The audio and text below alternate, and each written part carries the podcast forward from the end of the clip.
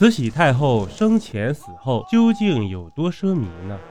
本期分几集，咱们一起来聊聊慈禧太后的奢靡生活，全方位了解这个晚清权力最大的女人。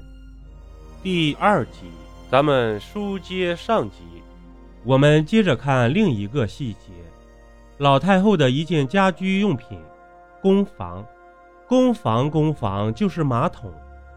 老太后最后是死于腹泻。所以，蓉儿当差时，老太后每天都要传宫房，传好几次。蓉儿说：“老太后的宫房，那可真真正正的算得上是一件国宝。要是现在，可以拿到万国博览会上去展览。它是檀香木刻的，整体是一只大壁虎，壁虎的四个爪子稳稳地抓住地面，这是宫房的四条腿。”身上隐约有鳞片，肚子鼓鼓的，像憋足了劲儿一样。这正好做宫房的肚子，尾巴圈起来成一个八字，正好被设计成后把手。壁虎的头翘起来，两只眼睛注视着骑在背上的人，嘴微微张开一条缝，缝里正好衔着手指。壁虎的肚子里是极细腻的香木屑。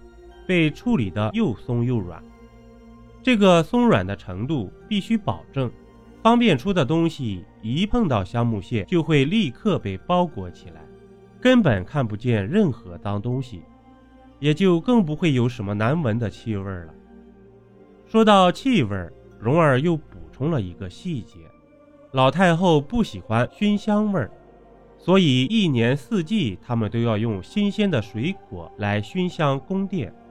宫殿里常年放几口大缸，一缸能装几十斤水果，少说一年也要用掉几万斤水果。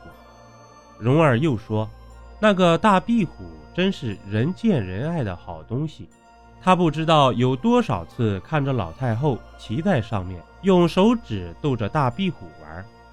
后来他还专门打听过这件东西的下落，有老太监说随着太后上东陵了。”也有的说，大概是并天了吧。并天是清朝的一种风俗，就是皇上、太后、皇后死了以后，遗物要赏赐给皇亲贵族，但是，一百天以内没有赏赐完的好东西，就必须一把火全部烧掉。这就是并天。最奢华的沐浴，慈禧太后特别爱干净。尤其喜欢洗澡和洗脚，夏天时每天要洗很多次。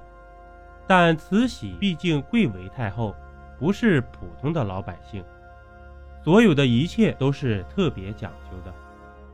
当然，水也是一样的。比方说，三伏天天气特别热，还比较潮湿，用杭菊花煮水沸腾后放凉了洗。